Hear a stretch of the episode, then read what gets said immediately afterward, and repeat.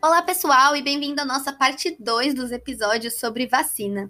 Nesse episódio, a gente vai responder algumas perguntas que são muito frequentes e que muita gente tem como dúvida e que eu já vi muito em redes sociais. Então, se você não sabe responder as perguntas que te fazem sobre vacina, ouve esse episódio. Eu sou a Duda e esse é o podcast Agora Você Sabe.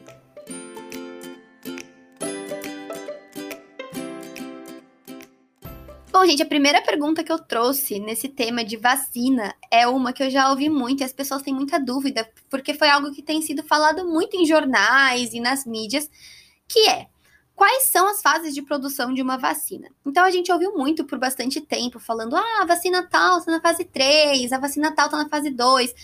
Vocês sabem quais são essas fases, o que cada uma faz e como que funciona?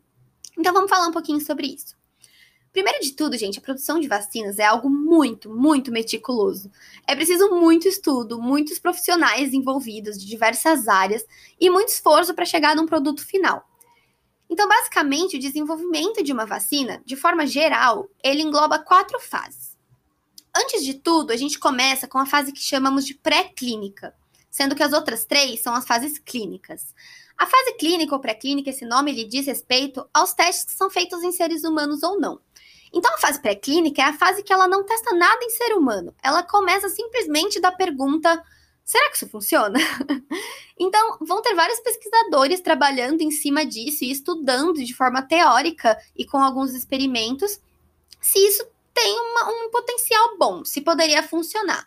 Então, pode ser uma vacina totalmente pioneira, como também pode ser uma vacina baseada em outras que já existem. Então, a própria vacina da Covid, por exemplo, ela foi muito baseada em outros estudos sobre SARS-CoV, porque já é um vírus que existe há um certo tempo na sociedade. Então, isso mostra pra gente que a área da, da, vacina ela tem que ser tratada com muito carinho, porque ela não acontece só quando tem uma pandemia rolando. Ela acontece o tempo todo. Então, justamente para quando tiver uma pandemia, no caso teve agora da Covid, você já tem um banco de dados de estudo muito grande de várias outras vacinas que vão agilizar o seu processo o máximo possível. Então, basicamente, é isso que acontece numa fase pré-clínica. Ela é feita em laboratório, vão ser feitos vários testes e várias análises, mas sem nenhum ser humano. Depois disso, a gente começa as fases clínicas. A fase clínica é basicamente se tudo correu bem na fase pré-clínica e os resultados demonstraram que existe uma resposta imune possível com essa vacina. Aí tudo começa com a fase 1. A fase 1, a vacina vai ser inoculada em um grupo bem pequeno de voluntários, todos eles saudáveis. E a gente vai avaliar: existe uma resposta imune suficiente? Se sim, qual é a dosagem ideal para isso acontecer? Então, quantos ml, ou se vai ser uma dose, duas ou três, enfim, o espaço né, entre, entre as doses, tudo isso vai ser analisado nessa fase. Se tudo correr bem, a gente passa para a fase 2, que vai ser basicamente aumentar a sua escala. Então agora você vai administrar essa vacina em um grupo de aí, mais ou menos centenas de pessoas. E nesse momento você não vai fazer só em pessoas saudáveis ou só em pessoas de uma característica igual, mas sim em pessoas variadas. Então, quanto mais você puder fazer comparações, melhor. Então, pessoas de idade mais nova, pessoas de idade mais avançada, mulheres e homens, enfim, várias características que, que façam essas pessoas serem diferentes entre si. Bom, se ainda estiver dando tudo certo e você tiver com bons resultados, a gente passa para a fase 3. Essa fase 3 ela é feita em milhares de voluntários. Basicamente é para ver se ela é realmente eficaz num grupo bem grande de pessoas. É importante falar que durante todos os passos, independente da fase, tem muitas coisas importantes que eles consideram.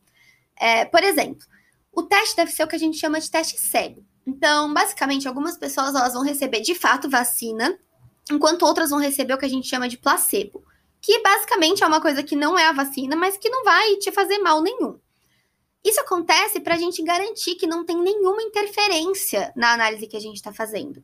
Então, você, você não vai saber qual é a pessoa que tomou a vacina ou qual é a pessoa que tomou placebo, para garantir que a pessoa está tendo uma resposta imunológica única e exclusivamente por conta da vacina. Além disso, são feitos acompanhamentos muito detalhados dos voluntários, são feitos testes comparativos, vários cálculos e também as adequações ao que a agência reguladora também permite e indica. Bom, é muito interessante saber mais sobre essa parte. E a gente chega então na nossa segunda pergunta. A segunda pergunta ela fala assim: qual é essa informação que a vacina coloca no nosso corpo. Porque, gente, começa a ter muita fake news e muita conversa por aí falando que a vacina implanta chip, que a vacina deixa a gente magnético. Eu já ouvi um monte de absurdo aí pela internet. Teve até a gente tentando colar o imã no braço sem saber que era por causa de suor. E, então é muito importante a gente saber o que, que é que a vacina está colocando dentro do nosso corpo. É, bom, é importante a gente pensar que existem muitos tipos diferentes das vacinas, né? E basicamente uma grande coisa que difere elas entre si é justamente essa informação que a gente coloca.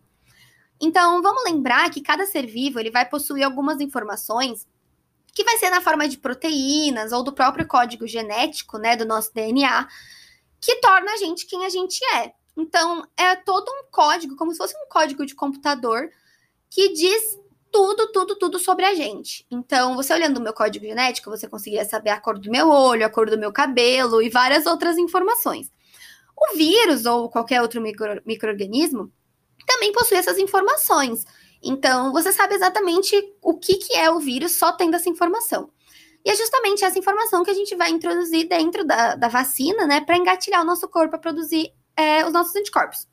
Então, essa informação pode ser um vírus morto, pode ser um trecho do código genético, pode ser uma proteína do vírus, entre outras, várias outras moléculas ou, ou qualquer outra informação que você pode colocar. É... Aí a gente chega, então, já linkando com a nossa terceira pergunta, que é: quais são os diferentes tipos de vacinas, diferentes tipos das vacinas, especificamente da Covid, a gente vai falar, e qual é a melhor? Bom, atualmente a gente está tendo aí muitas vacinas da Covid circulando no mundo, né? E elas são de tipos diferentes umas das outras, o que é legal porque dá para a gente falar um pouquinho de cada uma. E basicamente o que diferencia elas é justamente esse tipo de informação. Então, o motivo que não faz muito sentido a gente dizer qual vacina é melhor ou qual vacina é pior é justamente isso. Não faz sentido comparar as vacinas entre si, porque cada laboratório tem uma tecnologia.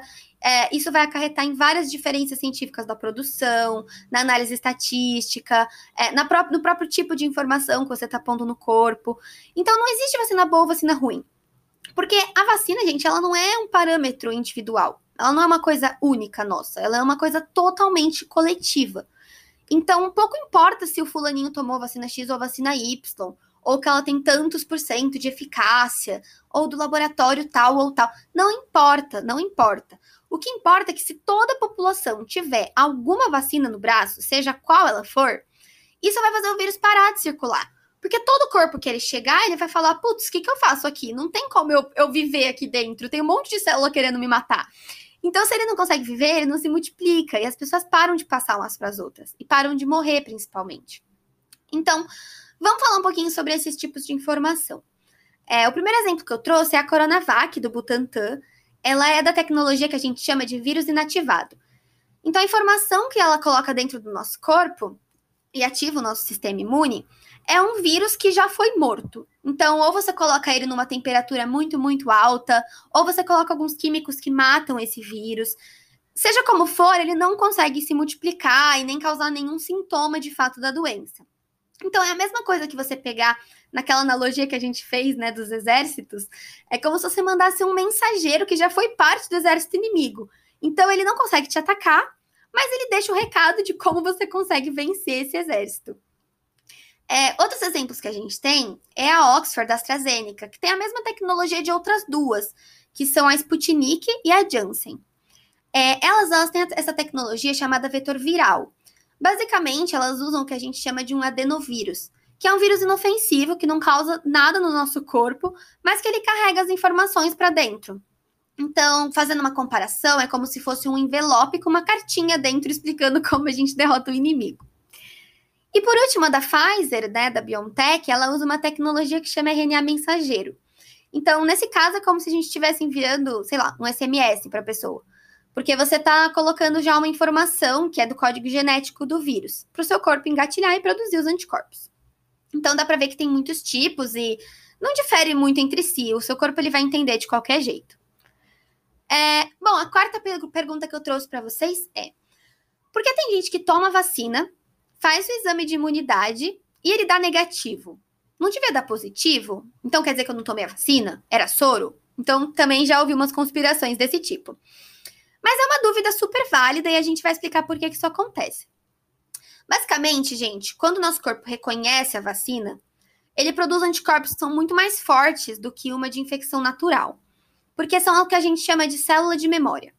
A célula de memória é um negócio que ela fica lá guardadinha para quando precisar. Ela só vai ser convocada quando você for infectado. Então o teste ele não reconhece as células de memória, ele só reconhece os anticorpos de fato. Então, talvez ele não esteja pegando né, os seus anticorpos, porque naquele momento você não está produzindo.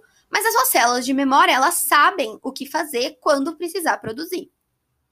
Isso também vai depender da sensibilidade do teste. Tem alguns testes que, que são um pouco menos sensíveis e mal captam anticorpos, tem testes mais elaborados, então isso também é um segundo fator.